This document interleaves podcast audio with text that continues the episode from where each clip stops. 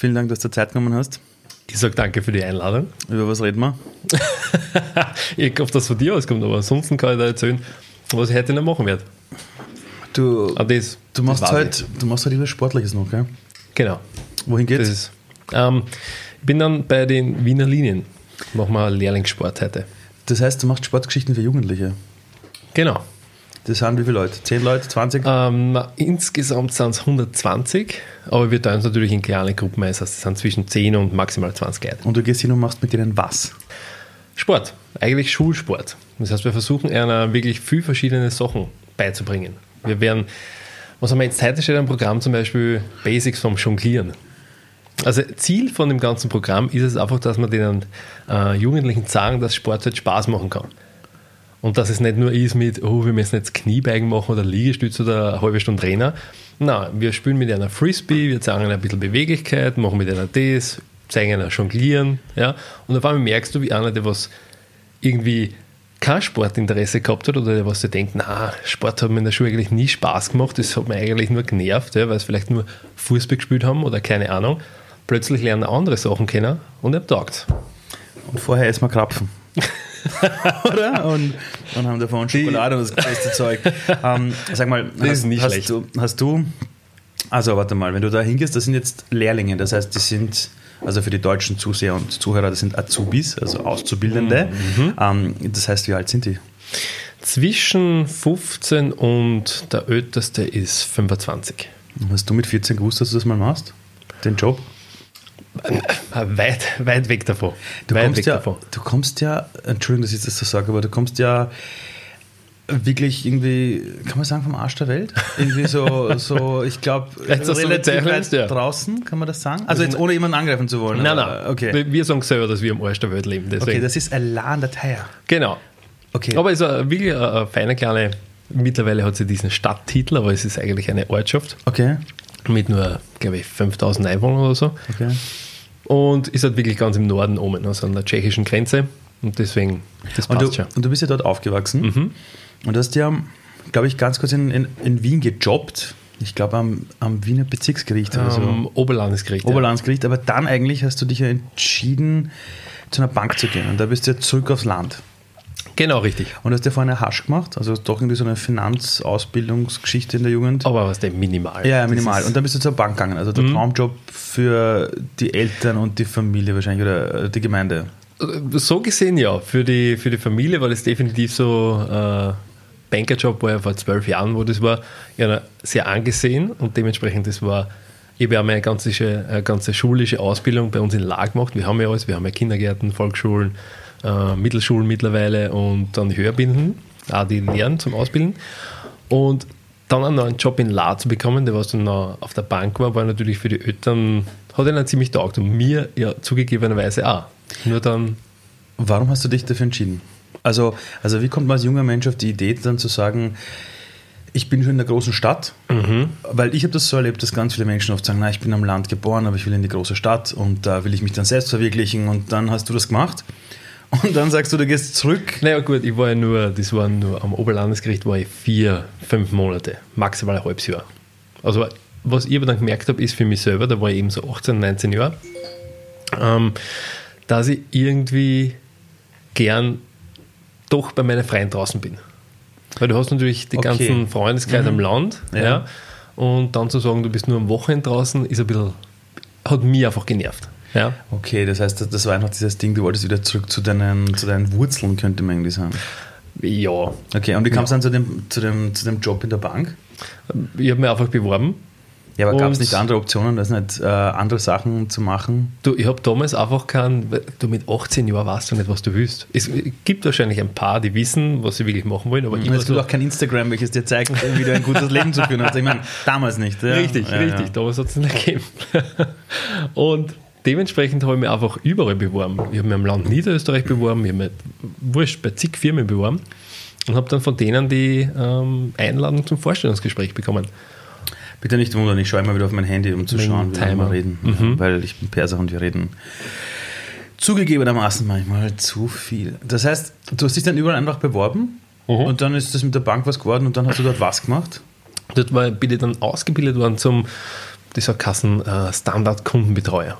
Standardkunden. Mhm. Gab es auch einen Premium-Kundenbetreuer oder wie? Oder? Nein, dann hast quasi, das war quasi die, die Basis. Ja. Und dann hast du noch gegeben eben Firmenkundenbetreuer, was der und dann Kredit. Dann hast du halt aufgesplittet. Aber zu Beginn hat es damals das gegeben, du musst ein Jahr diese Ausbildung machen, wo du aber schon mit den Kunden wirklich zusammenarbeitest. Mhm.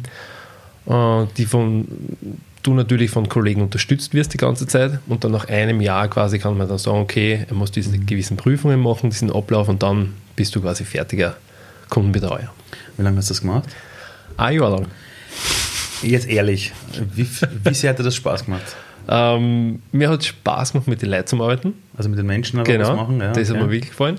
Aber mit Zahlen und Daten, Fakten, äh, also eben Zahlen und Daten, das hat mir eher weniger taugt. Das ist ja super Voraussetzung, dass du nach Bank mhm, arbeitest, oder? Richtig.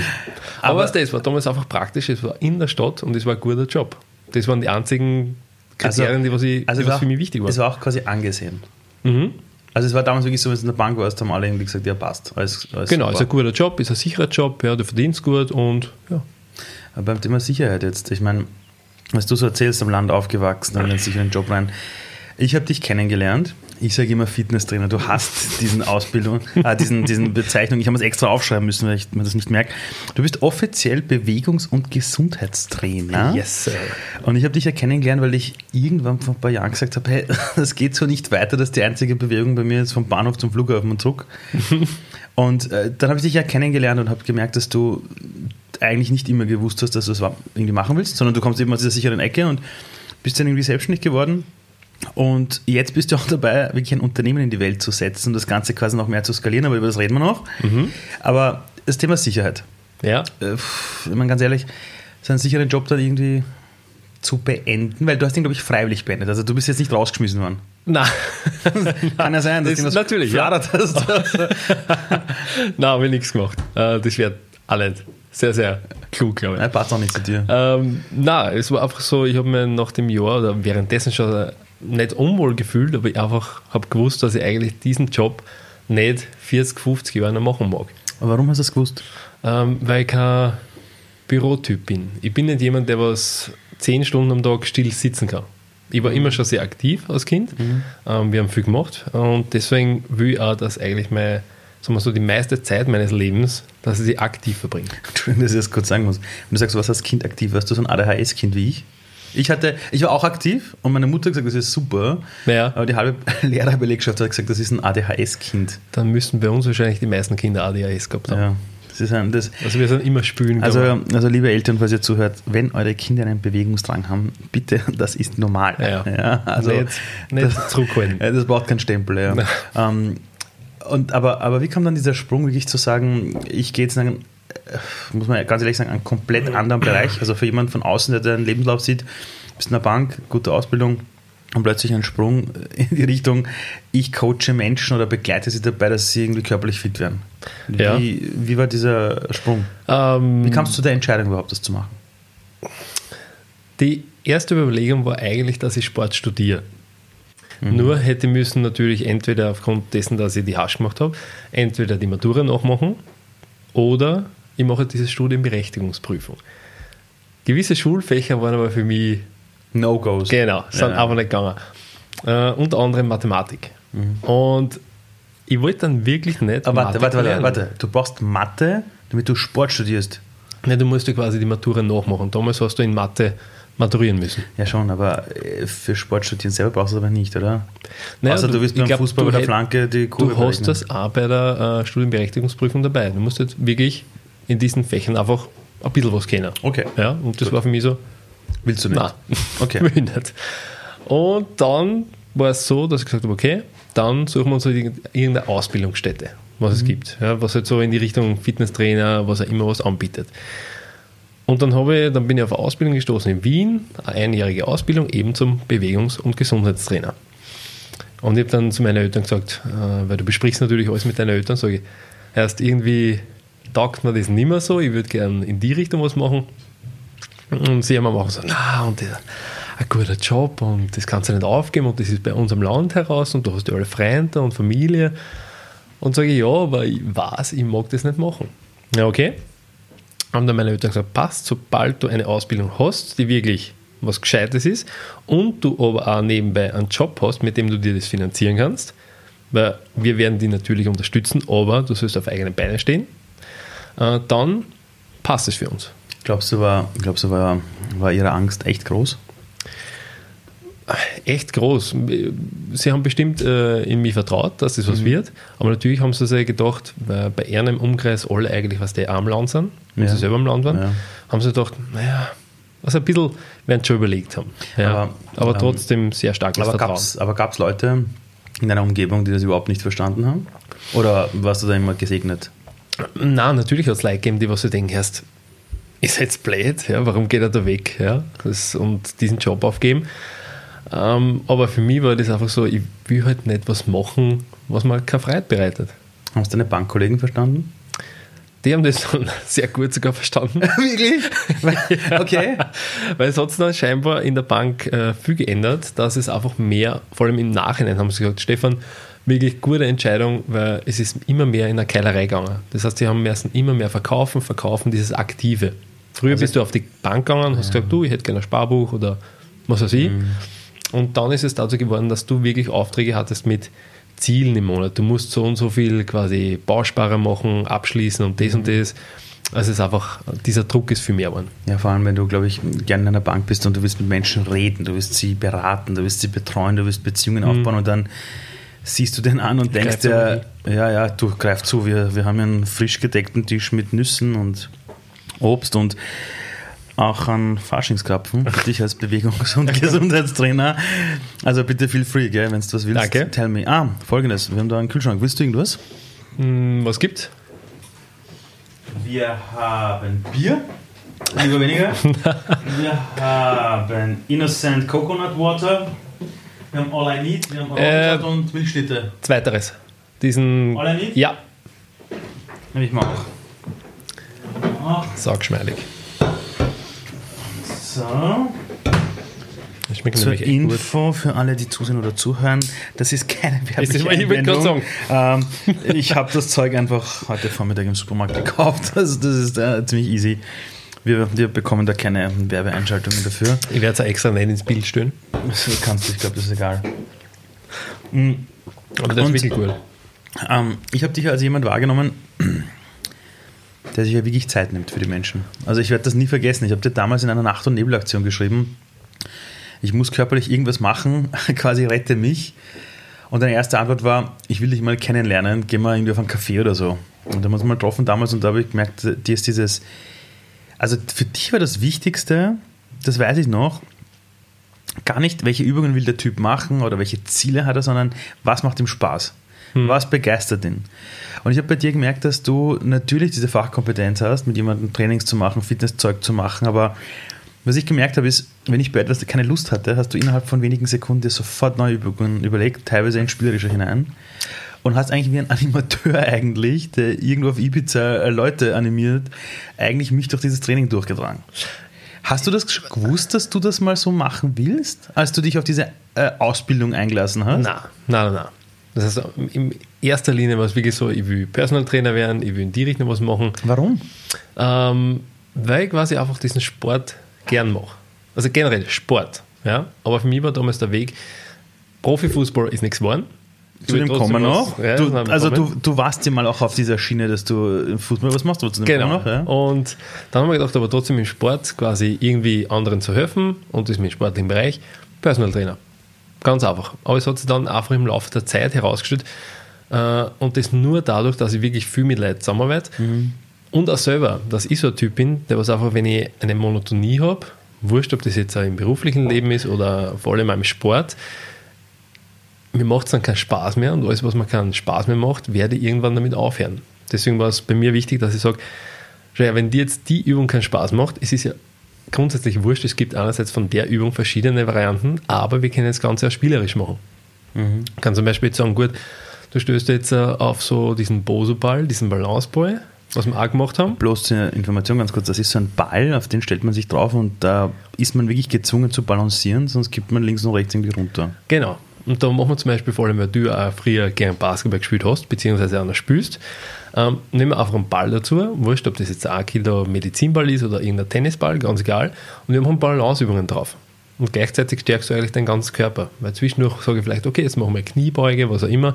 Und dir fällt es aber so gesehen gar nicht auf, dass du Sport machst, weil du mhm. einfach diese spielerische Komponente dabei hast. Mhm. Und es macht da viel mehr Spaß. Aber du hast ja auch mal den Sport ja von einer jetzt nicht nur spielerischen Seite also kennengelernt, sondern du warst ja auch mal richtig in einem Wettkampf. Du, war, du hast ja, soweit ich weiß, ja Fußball gespielt. Mhm. Ich habe dich ja damals gegoogelt, wir uns treffen wollten. wollten wissen, Fotos. Und wollten wissen, wer ist dieser Typ. Und wir haben heute beide denselben Friseur. Ja. ja. Ähm, nur damals, da hattest du ja so irgendwie aufgestellte Haare, kein mm, Bart, also irgendwie mm. so Bart-Kopf-Verhältnis war umgedreht. Richtig. Und ich habe gesehen, von dir gibt es so, so Fotos als der Fußballer. Mhm. Welche Position? Ich war immer eigentlich äh, Mitte, Mitte. So also klassisches Mittelfeld. Mhm. Also der Ballverteiler. Genau. Der andere groß macht. So wie du es heute machst, ne? So versuche ich es, ja. So versuche ich ja. ähm, Dass ich mich kurz auskenne. Hattest du mal den Plan, dass du Profifußballer wirst? Natürlich. Wirklich? Natürlich. Ich habe auch mal Fußball gespielt, aber bei uns hat jeder im Verein gewusst. Also den Traum brauchst du gar nicht hinschmeißen. Nein, jeder gewusst, nicht von da. Ähm, wo, wo, wolltest du spielen? Hm. War mir eigentlich egal. Ich wollte einfach nur wirklich schauen, dass ich selber besser werde und dass ich quasi andere schlagen kann. Das war eigentlich diese Challenge. In welchem Alter hast du gewusst, das wird nichts? Hm, ich glaube, das war die Entscheidung, wie ich mit 8, na, was war da, 19, glaube ich, 19, 20 in die, äh, in die Landesliga gekommen bin. Mhm. Bei uns draußen habe ich in Misselbach gespielt. Und da war dann irgendwie die Entscheidung zwischen, ich weiterspielen, weil wir haben damals vier Trainings gehabt und was der ein Match, also es war schon sehr leistungsbezogen. Sorry. Kein Problem. Bleibt, auf dieser Grüntee. Bleibt alles drinnen. Wir schneiden nichts raus. Unplugged sozusagen. Ja, okay. Und mh, mm, dann war die Entscheidung. Und das Wasser? Bitte, schenke okay, drauf. Ja. Also, erzähl. da war dann die Entscheidung? Ähm, ob ich in dem äh, Job, was ich gerade gemacht habe, ob ich dort mehr Stunden mache, da habe ich dann schon, Entschuldige, es war mit 21, ob ich dann äh, im Fitnessstudio quasi mehr Stunden mache, das heißt, es war nach meiner Ausbildung schon. Also du hast nebenbei im Fitnessstudio genau. gearbeitet? Mhm. Ähm, ob ich quasi die, Aus, ob ich die Arbeit dann mehr Stunden mache, ob ich von Teilzeit auf Vollzeit gehe oder ob ich bei Teilzeit bleibe und halt versuche im Fußball noch quasi ein bisschen mhm. mehr zu erreichen. Mhm. Regionalliga, ähm, was glaube ich schon drin gewesen wäre.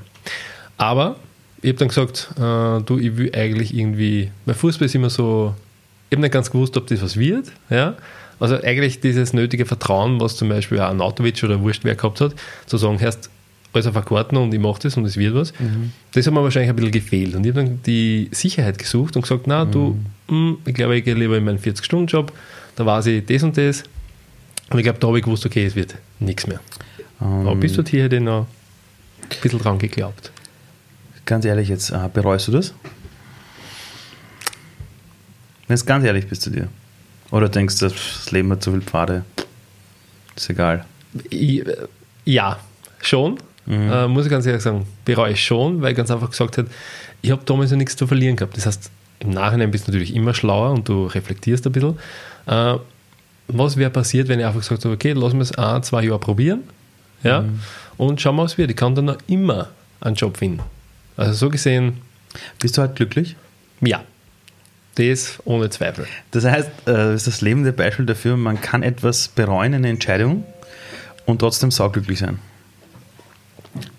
Würde ich jetzt einmal sagen. Kann man ja. das so mhm. sehen, oder? Ähm, als du dann dich eingelassen hast auf dieses, du wirst Menschen trainieren, das Ganze, ähm, wie war das eigentlich mit den, so quasi, ich finde die ersten Kunden jetzt? Ich meine, viele Leute, die sagen, ich gehe aus einem sicheren Job raus, ja, ich lasse mich auf eine neue Ausbildung ein. Ich habe jetzt vielleicht das Backup von der Familie irgendwo. Mhm. Okay, also einige haben das nicht, ja, aber sogar die, die es haben, aus meiner Erfahrung, haben manchmal richtig Schiss, da überhaupt mal reinzusteigen, ja, weil sie meistens jetzt nicht die Connections haben und was weiß ich was. Mhm. Wie war das für dich so, diese ersten Schritte Richtung, ich verdiene jetzt damit echt Geld? Naja, am Anfang suchst du natürlich ein Angestelltenverhältnis. Das ist ja ganz klar. Also du gehst irgendwo hin zu einem Fitnessstudio, wo auch immer, und schaust, dass du so noch in Kontakt hast zu den Leuten. Das heißt, die Leute, die sich für ein Fitnessstudio anmelden, haben dann die Möglichkeit, bei dir Stunden zu buchen. Genau. Okay, ja gut, das, das, das Richtig. Ja, okay. Ähm, dann gibt es natürlich auch verschiedene Konzepte. Manche Fitnessstudios machen das, dass du sagst, du hast nur einen freien Dienstnehmervertrag, andere stellen dir fix an, wie immer. Und so hast du einfach die Connections aufgebaut. Aber das war dann so, ich habe natürlich über die Jahre in verschiedenen Studios gearbeitet mhm. und dann einer die äh, einmal komplett aufgehört und eben die Sportlehrerausbildung auch gemacht mhm. auf der Schmelz oben. Und dann quasi wieder einzusteigen, zurück in das. Und ich bin jetzt erst selbstständig seit vier Jahren. Jetzt ist das vierte Jahr. Ähm, da war es dann schon schwierig. Das heißt, ich habe meine Stunden damals im Fitnessstudio einfach von 30 Stunden zum Beispiel mal auf 20 Stunden mhm. zurückgeben, geschaut, wie das dann nebenbei anläuft. Wie gesagt, okay, es wird besser, gut, versuchen wir es mal mit nur geringfügig angestellt. Ah, okay, funktioniert auch. Also ich habe immer diesen Sicherheitsaspekt braucht, so quasi, mhm. ich würde trotzdem meine Rechnungen zahlen können, okay. das was mir wichtig war. Und dann, wie gesagt, gut, es funktioniert, passt, machen wir. Wie war dieser Sprung? Weil das de facto das, was für dich früher Sicherheit war? Der hat mir aber richtig gut da. Hattest mir, du Angst am Anfang? Natürlich, natürlich. Und es hat dann schlaflose Nächte gegeben. Okay. Deshalb. Okay. Äh, weil du nicht gewusst hast, wie regelmäßig ist mein Einkommen. Ja, klar. Ähm, aber in erster Linie war die Entscheidung wirklich gut, weil mir damals mein Job im Studio schon am Arsch gegangen ist. Weil, weil die deutschen Kollegen am Arsch heißt auf den Sack gegangen ist. Ich habe gesagt, erstmal noch die, die Untertitel, Untertitel müssen wir reingeben für, für alle, die das nicht verstehen, was du redest. Ja. Vom Dialekt. Und ähm, das war einfach so, da ist mir wirklich eben der Chef am Arsch gegangen. Und da habe ich gesagt, gut, na, jetzt reicht's. Ich Viele Grüße an den Chef, ja, Grüße. Ich gehe und das war wirklich eine Erleichterung. Da ist mir echt gut gegangen. Und okay. dann halt so ein, zwei Wochen später ist dann die Ernüchterung gekommen und so, mhm. okay, aber jetzt muss ich echt schauen, dass Geld ins Haus kommt. Wie lange hat es gedauert, bis du dann wirklich in dieser kompletten Selbstständigkeit es wirklich akzeptiert hast, du, diese Unsicherheit, dass ich weiß nicht, was reinkommt, ist jetzt normal. Und ich, und, ich, und, und ich beginne nicht ständig daran zu denken. Oder geht, es das, nicht, geht das nicht weg? Äh, oh ja, mittlerweile ist es weg.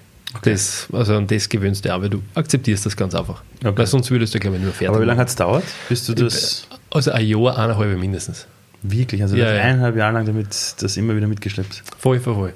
Das ist nicht so gegangen, dass ich gleich gesagt habe, du, von 0 auf 100 habe ich auf einmal super mhm. viele Kunden gehabt und das hat funktioniert. Nein, das hat gedauert. Ich habe erst vor also in meinem dritten Jahr, letztes Jahr, habe ich das erste Mal wirklich so einen Umsatz gehabt, dass ich gesagt habe, mir bleibt wirklich am Monatsende was über.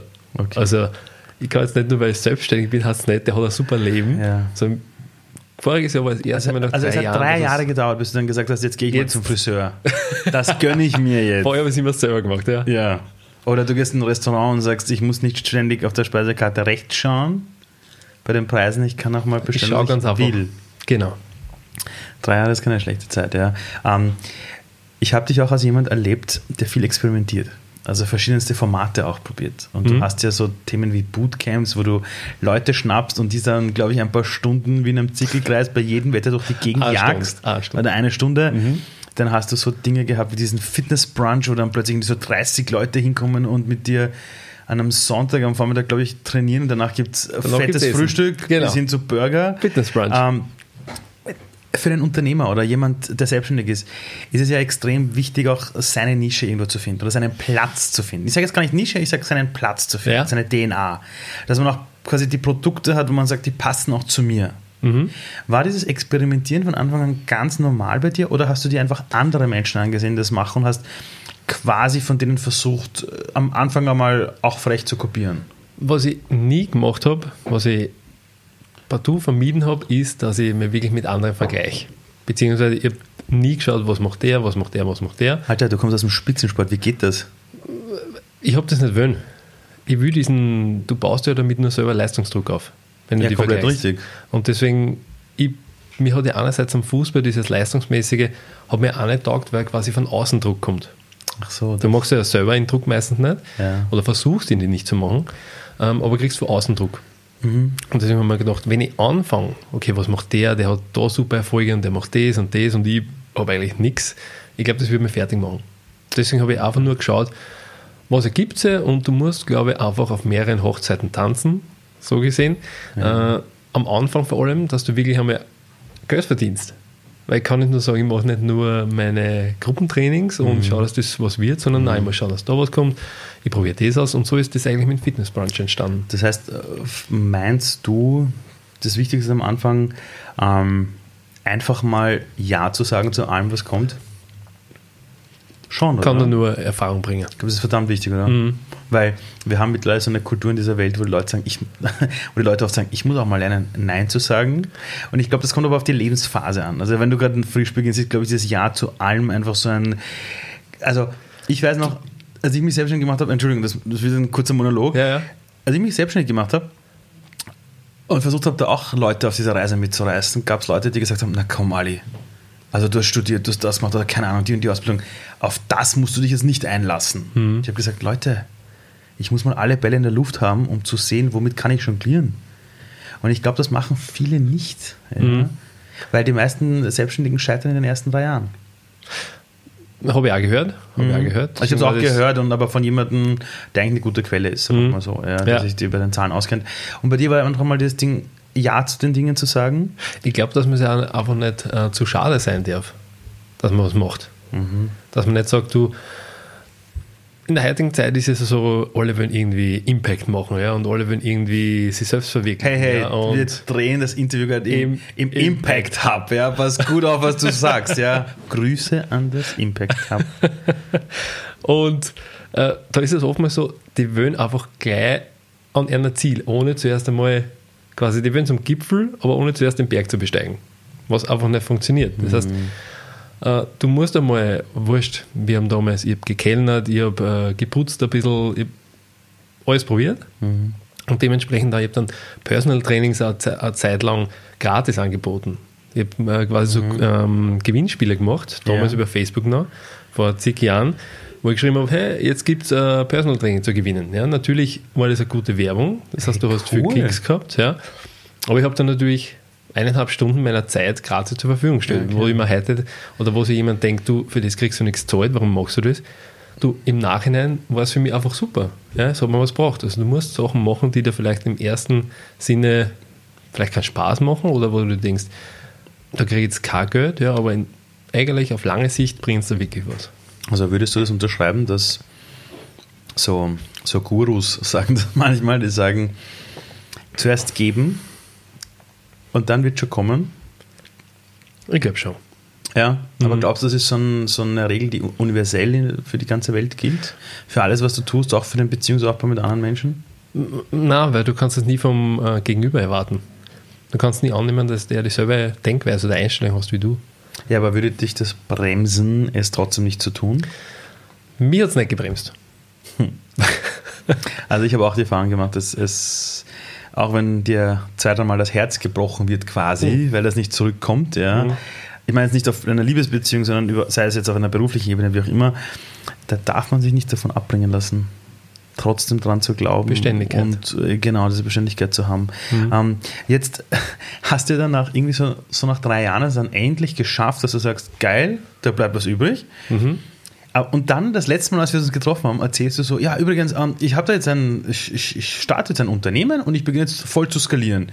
Und ich werde jetzt so eine Marke aufbauen, so eine Art Dachmarke, wo ich jetzt andere Personal Trainer und, und, und, und Leute, die auch in diesem Bereich sind, zusammenhole unter einer Brand. Und die vermittle ich dann in die Unternehmen für Unternehmensfitness. Und ich stehe daneben und denke mir, Alter, du hast vor kurzem noch diese Einzel Personal Trainings gemacht und jetzt sprichst du über ein Unternehmen aufzubauen mit einer Brand, Leute vermitteln, die reinbringen. Ding. Nur ganz kurz. Du machst auch diese Firmentrainings. Genau. Das heißt, ein Unternehmen kommt zu dir, sagt, wir Mitarbeiter, machen es mit denen was eine Stunde. Richtig. Und so bist du aber auch zu den Lehrlingen gekommen, wo du heute noch hingehst. Genau. Okay.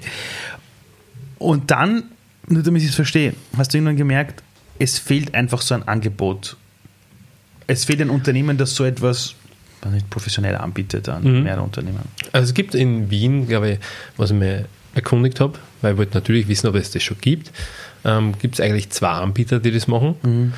Aber der Markt ist einfach so riesig, genauso ja. wie bei Personal Trainer. Es gibt einfach keine zwei Personal Trainer oder zehn, es gibt ja. wahrscheinlich zigtausend okay. allein in Wien. Okay, ja. Mhm. Und so gesehen, der Markt ist ja weit davon entfernt, gesättigt zu sein. Mhm. Äh, und ich finde das einfach eine gute Idee. Deswegen haben wir gedacht, okay, probieren wir das mal. Also habe ich mal ein bisschen herumgesponnen im Kopf, wie das funktionieren könnte. Ähm, und mittlerweile sind wir dabei, dass die Homepage fertig wird. Und, und die Sache ist die, ähm, hast du da ein bisschen Angst davor? Weil das ist ja was ganz anderes. Ich meine, da musst du irgendwann managen und Strukturen aufbauen und was weiß ich was. Das ist mittlerweile, also ich glaube, früher haben wir das fertig gemacht. Mittlerweile beflügelt es mir eher. Weil mir halt selber verwirklichen kann. Das heißt, ich kann da echt sagen, das ist was, was ich mir selber ausgedacht mhm. habe und das quasi drängt dich auf voran. Du willst das quasi fertig machen und du willst da gut sein drin und du willst, dass das alles Erfolg hat. Mhm. Deswegen, da bin ich eher, das, das stimmt mir eher positiv. Hast du Lebensträume? Ich will gesund bleiben. Das ist ja so, ich will mit, wenn ich mal sage, ich muss mit 65 nichts mehr hackeln, äh, dass ich sage, ich kann die Zeit dann noch genießen und muss nicht buckelig irgendwie da stehen oder herumgehen. Na, weil du hast nämlich vorhin gesagt, ähm, da kannst du dich selber verwirklichen. Und Selbstverwirklichung ist ja, glaube ich, dann gut möglich, wenn du auch ein, ein eigenes Bild von dir hast, was Selbstverwirklichung überhaupt bedeutet. Der eine nennt es Vision, der andere nennt es Träume, der andere nennt, ich sehe plötzlich etwas von meinem inneren Auge und denke mir, ah, wenn ich diesen Weg gehe, dann kann ich aufblühen. Ich bin kein Typ, der was da ewig in die Zukunft denkt. Das heißt, ich mhm. habe zum Beispiel keine fünf Jahresziele oder ich habe keine mhm. zehn Jahresziele. Aber? Ähm, was ich schon habe, ich will, was mir zum Beispiel wichtig ist, was ich über die Jahre jetzt gemerkt habe, ist, dass man einfach, ähm, dass ich Leute gern hilf in ihrer Entwicklung. Also du hilfst gern Menschen, sich zu entwickeln. Genau. Mhm. das ist, du bist ja mit den Kunden nicht nur beruflich verbunden, sondern du baust ja zu denen eine Beziehung auf. Das mhm. heißt, ich würde sagen, alle meine Kunden, vor allem im Privatbereich, sind mittlerweile äh, gute Freunde geworden. Und das heißt, hast natürlich Dialoge mit denen, quatscht wie wir auch oft quatschen privat und dann lernst du voreinander. Und das ist das, was mir auch taugt. Das heißt, einerseits kannst du mir manchmal helfen mit irgendeinem guten Tipp oder mit einem Ratschlag, wie immer, und andererseits habe ich vielleicht in meinem Leben was äh, erlebt, was dir jetzt gerade helfen kann, mhm. mit meiner Meinung. Und das heißt auch in der Richtung quasi helfen. Die Menschen, die zu dir kommen für ein Personal Training, mhm. erkennst du da Muster? Gibt es irgendwas, wo du sagst, die kommen eigentlich in erster Linie natürlich wegen dem Körperlichen, äh, um fitter zu werden, abzunehmen, was weiß ich was, ja, Weihnachten zu vergessen, was sie dann gefuttert haben. Aber ich meine, die Menschen, ich meine, du bist ja wie ein Bar, also du bist für mich wie, wie so ein richtiger Barkeeper. Ich komme hin so, mhm. für einen Drink und erzähle dir meine halbe Lebensgeschichte. Mhm. Äh, äh, Gibt es eigentlich Muster? Muster ähm, mittlerweile, du kennst das Law of Attraction.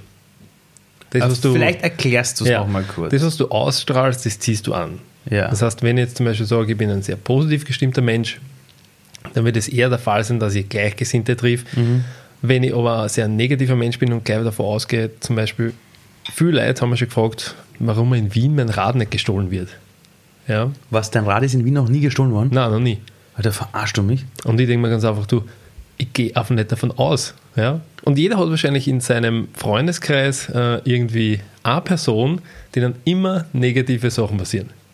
Wenn du in der Gruppe unterwegs bist und du hast den dabei, sagen wir, du fliegst fort, von wem wird wahrscheinlich der Koffer verloren gehen? Von genau von dem einen. Von genau von dem. Weil er schon vorher sagt, ja, und ich weiß, mein Koffer geht fix verloren. So in die Richtung. Jeder von uns das kennt diese Menschen. Ja. ja. Oder Leute, die einfach generell negativ sind. Und sowas merkst nur du? runterziehen. Also in deinen Coach, also merkst du das in deinen Coachings, dass ich merke, dass zu mir Leute kommen, die was ähnlich ticken wie ich. Das heißt, denen einfach Gesundheit wichtig ist, der jetzt nicht zu mir kommt und sagt, du, ich will jetzt in drei Wochen einen 60er Arm am Bizeps haben. Ja. Ein Sixpack zum Beispiel Oder in drei Sixpack, Wochen. Ja, ist, nein, die Leute habe ich nicht. Zu mir kommen Leute, die was sagen, du, ich will, dass mir Sport Spaß macht. Das, wir können das abwechslungsreich gestalten, freie Hand, ja. Ähm, ich will einfach mal bewegen können, ich will gesund bleiben, ich will das, ja, ich will gesund bleiben. Das ist eher der, der Faktor, den meine Leute haben. Mhm. Bist du also, du sagst auch nicht, du, ich würde jetzt gern 200 Kilo Kreuzheben machen. Also ich schwöre dir, hätte ich dich entdeckt vor zehn Jahren, wäre der Ali zu dir gekommen, der zu dir sagt, Alter, in sieben Wochen beginnt der Urlaub äh, ich will aussehen wie Mark Wahlberg. Das war der Manager Ali, oder? Das war der Manager mhm. Ali damals vor zehn Jahren. Und der hätte dich aber wahrscheinlich auch nicht gefunden, ne? Wahrscheinlich nicht, genau. Weil auch nicht das natürlich, wenn du auf meine Homepage schaust, ist es auch genau das, was ich einfach umbringen will. Und wurscht mein Facebook-Auftritt oder so, ist alles. Am Anfang habe ich natürlich zum Beispiel äh, quasi Fotos gepostet, wo ich oben ohne war, weil du irgendwie mitgekriegt hast. Geil, die habe ich nie gesehen, muss ich mir gleich Das hast du alle gelöscht. Scheiße. ähm, weil du natürlich mitgekriegt hast, okay, du willst ja eigentlich das verkaufen. Du willst ja. ja quasi schauen, dass die Leute zu dir kommen, die was Sport machen wollen. Aber dann bin ich draufgekommen, dass es einfach nicht mein Weg ist, sondern das ist zum Beispiel was, was ich mir von anderen leider abgeschaut habe. Was das heißt, du hast zuerst kopiert dieses, ich bin ein, ein Fitness-Typ genau. und deshalb sehe ich auch deswegen gleich Shredded musst aus. du das. Okay. Und das war vor, ich sage mal, vor sechs, sieben Jahren noch irgendwo erwartet, dass jemand das macht. Ja, klar. Ja. Ähm, aber es war halt nicht ich. Und deswegen das heißt, siehst du das ja nicht mehr. Gelernt, authentisch zu sein oder zu dir zu stehen. Richtig. Deinen Stil zu finden mhm. irgendwo, oder? Voll. Ja, ich meine, ich, ich glaube, ich glaub, wir sind gerade so in einer Welt, wo wir gerade ein bisschen aufwachen und merken, ja, vielleicht ist es doch nicht so geil, dass wir uns irgendwie an die Standardwertesystem orientieren, weil irgendwie bleiben wir übrig. Ja? Und jeder will irgendwie individuell sein, aber in der Sekunde, wo du dich an diesen Mob dranhängst, mhm. gibst du irgendwie alles auf, was dich einzigartig macht. Ja? ja. Und dann ziehst du auch aber die falschen Leute an. Ich glaube, das muss man auch ganz klar dann sagen. Ja, ja das um, ich auch. Was mich aber auch interessiert ist, und das ist ziemlich cool bei dir, du arbeitest ja auch eben mit Jugendlichen. Mhm. Das heißt, das sind ja ganz andere Lebenswelten. Natürlich. Wie ist das mit denen? Ist das irgendwie anders als mit den Erwachsenen? Ähm, Jetzt sag bitte nicht nein. Ja, also, also gib uns ein bisschen Futter. Ja. Natürlich. Ähm, das sind, da kommt vor allem dieser spielerische Aspekt. Das heißt, Jugendlichen macht es nicht Spaß, wenn wir sagen, wir machen jetzt zehn Kniebeugen oder sonst irgendwas, was ein Erwachsener also denkt, ja, dadurch kriege ich eine größere Brust. Ja, und ein Erwachsener ist eher so orientiert. Er denkt sich, was bringt mir das? Ein Jugendlicher, hey, ich will jetzt einfach Spaß haben. Ich will, dass mir das, was ich gerade mache, taugt. Und deswegen sind die offen für Neues. Du sagst, du magst mit, würde jetzt zum Beispiel zu meiner Gruppe hingehen. Zu deiner Jugendgruppe jetzt? Nein, zu meiner äh, privaten Trainingsgruppe jetzt. Also Erwachsene? Okay? Genau, Erwachsene. Ja. Und ich sage, du, wir gehen jetzt, äh, wir machen jetzt ein paar Spiele, wir machen ein Laufspiel. Du musst zuerst äh, quasi mit UNO-Karten, du musst schauen, wie bei Memory, dass du zwei gleiche aufdeckst, dann darfst du wieder zurücklaufen, abklatschen, der nächste muss hin, zum Beispiel. Würden die vielleicht denken, äh, ich weiß nicht. Die Erwachsenen ja, wenn ich das sagen, zum Beispiel, wozu? Genau, wozu? Ja, okay. ja? Können wir nicht nur Sprints machen. Ja. ja? Und Kindern taugt das oder Jugendlichen. Ja, die sind da voll dahinter. Mittlerweile mache ich das aber auch bei meinen äh, Erwachsenengruppen. Ein bisschen anders gestaltet, aber trotzdem spielerisch und sie haben voll die Freude dabei. Du merkst auf einmal, wie sie wirklich aufblühen. Und das ist das Schöne bei Jugendlichen. Vor allem das, was du. Kurzes Beispiel. Ähm, wir bringen den Wiener Linien, den Lehrlingen, wirklich viele verschiedene Sachen bei. Das heißt, wir versuchen ihnen viele Aspekte zu zeigen vom Sport. Unter anderem haben wir voriges Jahr viel Frisbee gespielt. Dann Weißt du, du baust die Stunde auf mit, okay, die Basics, und das kann jeder spielen. Das ist so simpel zu lernen. Bring's mir bitte auch mal bei, weil ich schmeiß das Ding immer zu schräg und dann verletze ich jemanden. Ja? Aber Sehr dazu gern. später. Und weil wenn du sagst, wir gehen Fußball spielen, kennen es von 20 Kindern wahrscheinlich sechs, was wie gesagt, sie spielen gut und der Rest steht nur herum. Basics vom Frisbee, wirklich beschäftigst du ein, zwei Stunden damit, das heißt, dann kann jeder gerade werfen. Dann machst du kleine Spielformen zu dritt, passt. Ja? Und wir haben das dann aufgebaut über ein paar Stunden. Und plötzlich siehst du nachher, ähm, bei 120 äh, Lehrlingen merke man nicht jeden, wie gut der dann wirft. Ja. Und ich sehe nach, nach zwei, drei Wochen sicher ein Werfen und so, heißt, spielst du privat? Ja, weil ziemlich gut mittlerweile, ja. Und er so, nein, nein, das habe ich alles von dir gelernt. Und ich denke mir, wie geil ist das?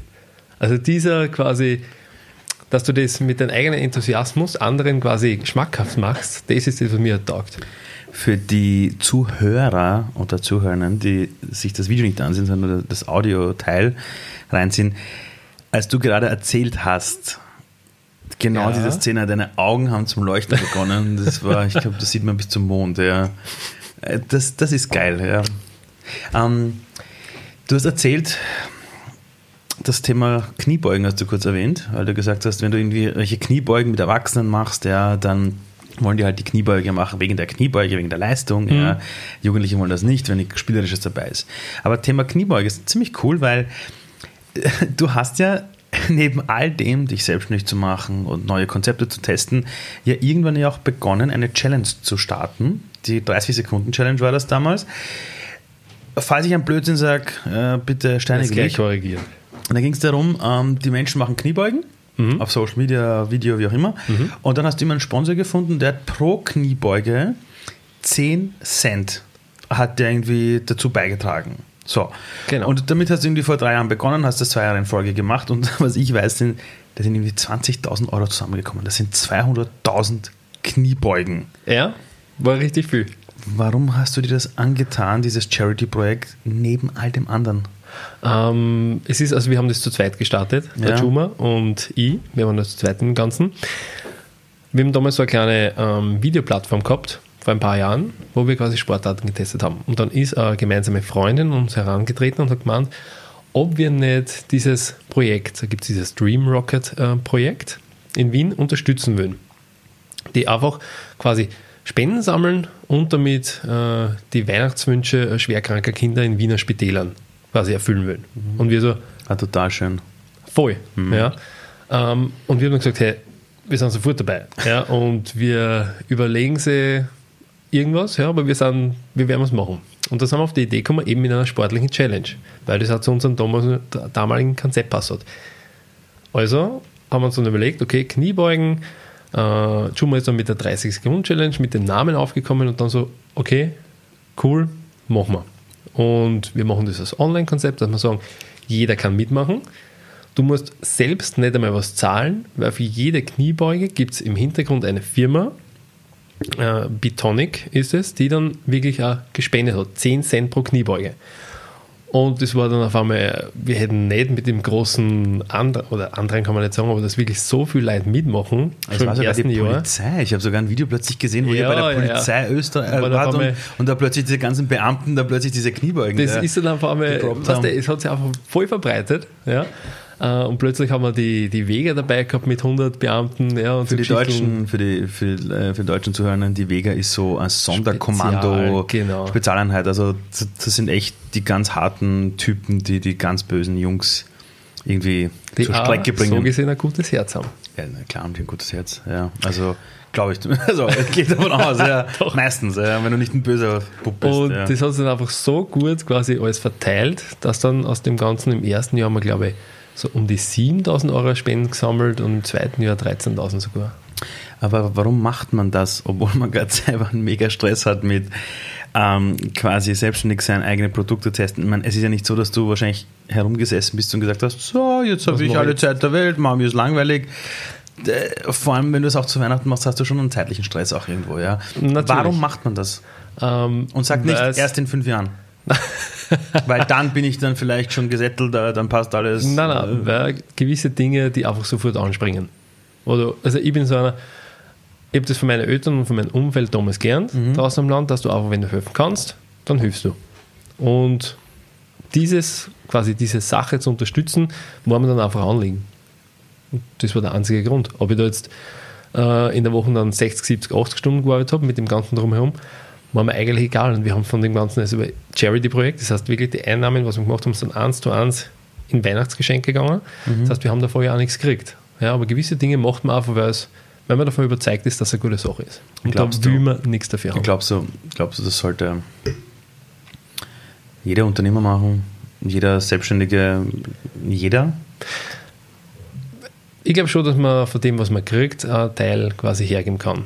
Ja, so wie du zum Beispiel gewisse Auftritte, Vorträge machst du dir auch gratis. Genau. Dann verlangst du auch nichts dafür. Mhm. Und ich denke mal, wenn wir schon dieses Privileg haben und quasi Sachen machen zu dürfen und damit Geld zu verdienen, dann dürfen wir ruhig ein bisschen was zurückgeben. Und ich glaube, also, ich meine, haben das alle in deinem Umfeld cool gefunden oder gab es Leute, die gesagt haben, Alter, bist du die Caritas oder was oder das Rote Kreuz? In meinem Umfeld war eher jeder so, hey cool, wie kann ich helfen? Geil. Ich weiß noch, als ich damals Watcher gegründet habe, gab es ein erstes Menschen, die gesagt haben, was, ihr macht das in eurer Freizeit für Jugendliche? Das ist eigentlich Aufgabe der Politik, das ist nicht eure Aufgabe. Ich habe mir jedes Mal gedacht, Digga, wenn ich mal in zehn Jahren ein Kind habe, will ich auch nicht herumstehen und sagen, die Politik muss sich um mein Kind kümmern. Da will ich was selber, quasi eigenes auf die, du die ja, bringen. Genau. Mhm. Du sag mal, wenn du so an die Zukunft denkst, ja, ich meine, soweit ich jetzt weiß, Spickzettel, 32 Jahre alt, mhm. 32 Jahre alt, laut WHO wären wir irgendwie so 80 bis 100, ja, je nach Forschungsgebiet. Ähm, wenn du auf dein Leben zurückblickst, auf was willst du zurückblicken? Also wie, wie sollen die Leute bei deinem Grab schon über dich sprechen? Mm. Verdammter Schleifer im Sport. Nein, aber, aber wie sollen sie auf dich zurückblicken? Äh, ich möchte, dass sie an die guten Zeiten mit mir denken. Das heißt, ich möchte eher, dass sie an Momente denken, nicht an, was nicht. Ich möchte, dass sie zurückdenken und äh, so quasi mit denen habe ich eine leibende Zeit gehabt dass Emotionen, eine coole Zeit, eine coole Zeit ja. dass Emotionen einfach mehr bewirken. Du merkst da, du merkst da im Leben mehr, wenn es jetzt uh, um die Interaktion geht, emotionale Sachen.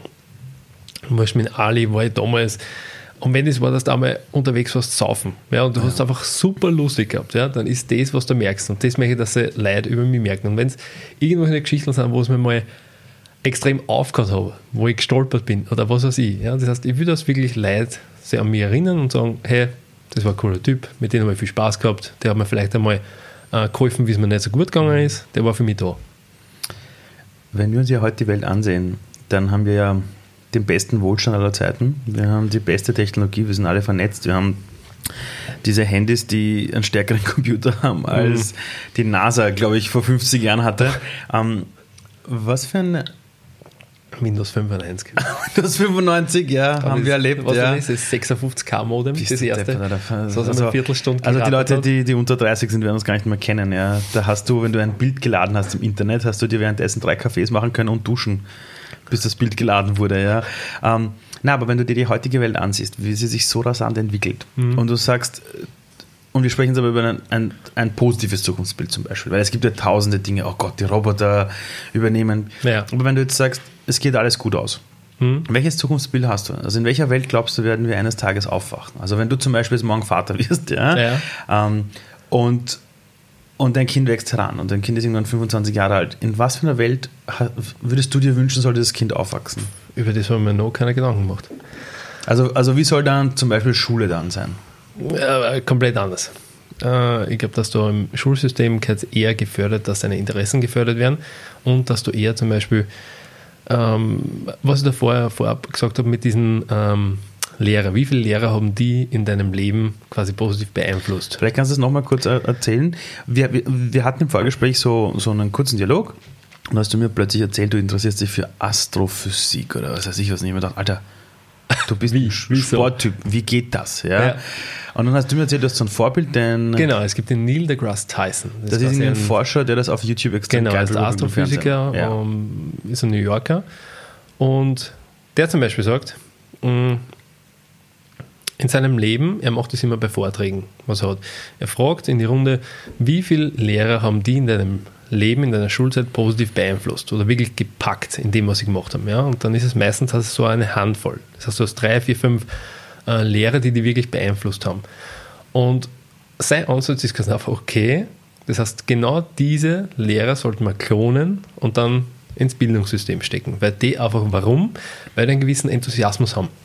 Das heißt, die brennen für das, was sie machen. Wenn ich jetzt da, ich kann mich bei mir erinnern, ich habe zum Beispiel einen Deutschlehrer gehabt, ich habe von Theater und, und Musical nie was gehalten. Das war für mich damals immer so. Aber der hat es einfach der Herr Vogel war das, ähm, der hat das damals so lebendig und, und, und richtig cool umgebracht, mit uns das gemacht und er selber immer so vorgetragen, theatralisch, dass ich echt Freitag gefunden habe. Und so habe ich quasi einen gewissen Zugang zu diesem Thema. Wenn ich hingegen denke an Mathematik, so war für mich alles so fad vorgetragen. Ja, langweilig, okay. also genau, komplett langweilig. Ja. Ja. Und das interessiert mich noch nicht. Also es kommt darauf an, wie das aufgebaut wird, das Ganze. So wie wenn ich mich einfach hinstelle und sage, okay, 10 Kniebeugen, 15 Liegestütz, das und das. Hast du versucht, der also um Lehrer das, zu werden? Äh, ich habe auch versucht, Lehrer zu werden. Wirklich? Ist aber nichts geworden. ja, aber, aber eigentlich bist du ja jetzt Lehrer. Ich meine, du tust jetzt nichts anderes, als Menschen was beizubringen, wo sie zu dir So kommen. gesehen ja, aber ich wollte eben wirklich in der Schule Sportlehrer werden du bist jetzt Sportlehrer und du hast 120 Jugendliche da, dort unter, also du, du hast eigentlich außerhalb des Bildungssystems dir deinen Lehrerjob erschaffen. Alter, ja, ist dir das ja. bewusst? So habe ich es noch gesehen. Ja, bitteschön, ja. ja. Bedank dich später, ja. Ähm, würdest du sagen, du bist jetzt der Sportlehrer, den du dir immer gewünscht hast? Ich habe ihn sogar gehabt. Ich habe den Sportlehrer sogar gehabt. Der Herr Höttinger, den muss ich wirklich namentlich auch erwähnen. Ähm, in der Sporthauptschule La draußen. Der war wirklich so, der hat mit uns alles gemacht und der hat für das, was er gemacht hat, du hast wirklich gemerkt, er lebt dafür. Und das hat mir einfach angesteckt. Also das äh, dahingehend danke, dass er damals den Unterricht so gestaltet hat, weil das hat mir jetzt geholfen, auch so zu unterrichten, wenn man es so nimmt mit den Lehrlingen. Ich hatte einen, einen Sportlehrer, ich habe ihn gehasst. Die ganze Klasse wollte zum Beispiel Fußball spielen. Er hat gesagt, wir machen Handball. Mhm. Es standen lauter Leute dort, die wollten nicht. Die haben gesagt, was sie wollen, er hat nicht zugehört. Und ich habe zum Beispiel damals aufgrund seines Bildes zu mir selber gesagt, wenn ich mal Lehrer werden sollte, Dann genau das Gegenteil. Eben einer, der emotional packt, der das mhm. lebt, der dafür authentisch einsteht. Und ich habe immer versucht, auch selber so quasi der Lehrer zu werden, wo ich gesagt habe, jeder Erwachsene erinnert sich immer an den schlimmsten Lehrer zurück und an den besten oder an die besten. Ja. Und ich wollte zu der Gruppe von denen gehören, wo man sagt, hey, das ist einer der coolsten, der besten, das Ganze. Und ich habe gemerkt, äh, witzigerweise, die Erwachsenen, die glücklich sind, die mhm. Menschen, die ich kenne, die wirklich zufrieden sind im Leben, sind irgendwie oft zu dem Erwachsenen geworden, den sie sich als Kind gewünscht haben. Also das, also ich habe auch bei, meinem, bei meiner Zeit, als ich bei die Interviews noch gemacht habe, bei Watcher Do, einfach gemerkt, die haben in ihrer Jugend irgendwie etwas gesehen, das hat sie gepackt mhm. oder total abgestoßen. Ja. Und sie haben versucht, das zu werden, damals die Sache, die sie gepackt hat, oder versucht, das komplett auszugleichen, wo sie gesagt haben, na, so sicher nicht. Und wenn du das wirklich schaffst, dann bist du irgendwie bei dir selbst. Ja. Voll. Ähm, wo holst du die Inspiration? Ich versuche eben äh, gewisse Dinge einerseits Podcasts zu hören. Mhm. Da kriegst du viel her und natürlich auch zu lesen. Das heißt, da schaue ich. Welcher Podcast ist dein oder deine ein, zwei Podcasts? Joe Rogan. Joe Rogan. Kommt in die Shownotes natürlich. Ähm, und warum? Äh, ich finde den Typ einfach super authentisch. Der okay. macht einfach und der redet frei Schnauze. Okay. Und er hat echt Leid von jedem Gebiet. Das heißt, er hat okay. Astrophysiker, er hat in, in, in ähm, Elon der? Musk war mal bei ihm. Genau, richtig. Elon Musk den wollte ich gerade sagen. Ja. Ähm, er hat aber auch Leute, zum Beispiel, kennst du diese Serie, hat es gespielt, glaube ich, am äh, D-Max im Deutschen, ähm, Life Below Zero, wo es darum geht, in der, ich kenne es nicht, aber in der kanadischen und, und ich glaube, äh, in der kanadischen Wildnis quasi zu überleben, okay. wo sie einfach wirklich Leute dort filmen, äh, die was dort leben normal. Und von denen zum Beispiel haben sie auch im Eingang. Und der erzählt dann so Geschichten, wie er quasi äh, wie ein Wolfpack dann da ein Reh zerreißt oder was auch immer. Und er schaut sich das an und äh, also auch solche Leute hat er dabei. Und das finde ich halt wirklich cool. Und, ähm, und auf, der, auf der Buchseite, welche, welche Sachen sind die, die dich da packen? Habe ich mir übrigens auch äh, Neil deGrasse Tyson gekauft. Dieser Astrophysik. Das Universum für Eilige. Okay. Ja, dass okay. du quasi einmal wirklich diesen Zusammenhang verstehst und da wird alles sehr einfach erklärt. Habe ich noch jetzt viel reingeschaut, aber ich freue mich schon drauf. Mm, und ganz wichtig, das Buch, das mir du geschenkt hast, Thomas. Uh, The Big Five for Life. ich weiß. John Streletsky. Meine, meine wichtigsten Menschen in meinem Umfeld, also meine engsten Mitarbeiter, aber auch meine engsten Freunde, denen habe ich das Buch immer geschenkt, The Big mhm. Five for Life, weil innen drin wissen wir es eh. Danke. Na, innen drin wissen wir es eh, aber manchmal ist es nicht schlecht, wenn wir das nochmal haben. Also eine kleine Empfehlung an alle, The Big Five for Life, falls ihr es nicht kennt. Ja. Danke, dass du das geschenkt hast. Ja, du, gerne, ja. Sehr, sehr geil. Vor allem das, bei dem Buch ist, das ist halt sehr amerikanisch geschrieben. Aber es, es, es, es, es bricht die Dinge sehr schnell runter auf die wichtigen Themen des voll. Lebens. Und ich finde, dass in der Story einfach voll gut verpackt ist. Mhm. Und die Story, die mhm. wirklich mitreißt. Wenn ich mir jetzt die Story deines Lebens ansehe, ich habe irgendwann auf, auf Instagram irgendwann mitbekommen, dass du jetzt irgendwie Gesangsstunden, glaube ich, genommen hast oder Klavier. Ich ähm, versucht beides zu lernen. Ja. Und ist was geworden? äh, Gesang habe ich mal zu meinen 30er vorgenommen. Äh, also vor zwei Jahren? Genau, das wollte ja, ich einfach okay. als Kind, wollte ich immer schon singen, mir hat das Spaß gemacht. Aber als Kind sagen natürlich die meisten, wenn du nicht singen kannst, zumindest was in meinem Umfeld so, erst hör auf, du singst scheiße. Anstatt das, ja, aber ist der so oft lustig. Ja. Das hat keiner wirklich irgendwie schlimm gemacht. Aber trotzdem hat es dann mich natürlich gehemmt, wirklich Gesangunterricht zu nehmen. Und dann haben wir zu meinen 30 gedacht, Herst, ich will wieder was Neues lernen. Probieren wir Gesang aus. Und dann, Klavier hast du dann auch gemacht? Klavier habe ich dann ein Jahr später begonnen. Also jetzt vor knapp eineinhalb Jahren habe ich mit Klavier begonnen. Und das taugt mir echt gut. Wenn Gesang ist scheinbar nicht so gut gewesen. Wer weiß, vielleicht zum nächsten Mal zum, zu deinem 60. Geburtstag denkst du, ja, ja und jetzt mache ich Rap. Aber ja. Klavier funktioniert echt. Das macht richtig Spaß. Wenn du dir jetzt ansiehst, die Stationen deines Lebens, mhm. die dich weitergebracht haben, ich meine jetzt dich selbstständig zu machen, mit Jugendlichen zu arbeiten, dann machst du diese, diese Challenge, wo du, wo du wirklich Geld sammelst und zwar richtig Geld sammelst. Jetzt sagst du, du machst jetzt das Zeug mit Klavier. Mhm. Ähm, du arbeitest so mit Menschen und willst sie entwickeln, ja, und du siehst, wie so ein Jugendlicher etwas durch dich lernt und sich entwickelt. Was haben all diese Dinge aus deiner Sicht gemeinsam? Was ist der gemeinsame rote Faden bei dem ganzen Zeug? So noch nie drüber nachgedacht. Ähm, aber ich glaube einfach einerseits dieses Streben, dass ich immer was Neues lernen will und dass ich einfach keinen Stillstand haben mag. Ähm, und eben das mit Leid zu arbeiten. Das zieht sich halt wirklich komplett durch. Wie, äh, wie, gehst du in deinem Leben mit harten Phasen um? Also mit echten Rückschlägen, wo du denkst, fuck, Alter, das ist scheiße, Alter, jetzt kommt das auch noch dazu.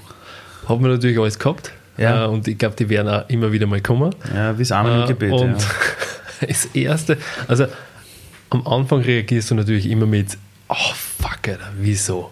Wieso passiert das mir? Ja, und gerade jetzt vielleicht in einer Phase, wo vielleicht privater gerade was nicht rennt. Dann kommt alles zusammen, oder? Genau. Ja, das ja. ist ein universelles Gesetz. Richtig. Ja. Und dann denkst du einfach, oh, wieso? Und dann, ich sage, die Phase halt dann ein paar Tage an, aber du, bei mir ist es zumindest so, ich versuche mir dann einfach wieder aufzurappeln und mir denke, okay, jetzt habe ich eigentlich, wenn ich zurückdenke, ich habe von nichts quasi meine Selbstständigkeit aufgebaut, ja, ich habe das geschafft, lasse von dem nicht quasi überbringen versuch weiterzugehen. Dann rappelst du wieder auf, arbeitest wieder härter dran und auf einmal denkst du, hey cool, es geht wieder in eine Richtung. Ja, es tut jetzt wieder was. Und dann ist das Ganze so, es zahlt sich aus. Und es braucht einfach diese Downs, damit du dann das, was wieder aufgeht, oder einfach diese mhm. Peaks, dass du die einfach wirklich zu schätzen mhm. weißt. Ich habe mal den Geschäftsführer, den ehemaligen Geschäftsführer von der Möbelfirma Bene kennengelernt, den Ernst sein Namen weiß ich nicht mehr, aber Ernst, mit dem war ich in Marrakesch unterwegs gemeinsam. Toller beim Typ, André schon Heller längst in, beim André Heller mhm. zu Besuch, genau. Der ist schon längst in Pension und der hat immer gesagt, nein, die Menschen sagen, das Leben geht immer rauf und runter, also zickzack. Und er hat gesagt, das stimmt nicht. Wenn es runter geht, ist es nichts anderes als, du holst Schwung, damit du dann noch höher raufkommst. Ja. Und seit ich diese Sichtweise von ihm habe, merke ich einfach so, geil. Wenn du nämlich äh, zum Beispiel äh, Snowboarder bist oder Skifahrer und du willst über mhm. eine richtig geile Schanze springen. Alter, du musst runter. Du musst so richtig ins Tal runter, um fucking viel Geschwindigkeit aufzubauen, damit dich das Ding dann wegschießt einfach. Ja? Voll. Aber, aber warum glaubst du, zerbrechen manche Leute an, an den Widerständen, geben auf und, und du hast zum Beispiel weitergemacht? Wo ist, glaubst du, dieser Unterschied? Ich glaube, auch das Umfeld dann eine Rolle spielt. Dieser, dieser Rückhalt, den du kriegst, den du einerseits von Freunden kriegst, aber auch Familie, die dich dann wieder bestärken in dem Ganzen. Sagen, Herst, weil du suchst dir dann natürlich Rat bei Familie und Freunden. Du, was kann ich machen? Gerade ist alles mhm. geschissen. Äh, und die sagen dann, hey komm, schau mal, du hast das geschafft, du hast das geschafft. Bleib dran, mach weiter. Das bestärkt dich natürlich. Das heißt, die Leute, die sagen, ich muss alles selber schaffen und Willenskraft und funktioniert bei mir auch nicht. Ich habe ich hab erst begonnen, mein Leben zu leben, als ich mir für, wirklich für ein Umfeld gesorgt habe, welches quasi begonnen hat, mich zu tragen, wenn ich nicht mhm. konnte. Aber glaubst du, ist das der Unterschied? Ich glaube schon. Und wie wichtig ist dir im Leben Dankbarkeit? Sehr wichtig. Also, ich glaube, sorry. Du, is all I need. Take your time. Wir sind hier mit Kaffee, Kohlensäure, wir machen alles liegen. Aber, aber wie schaut es aus mit Dankbarkeit?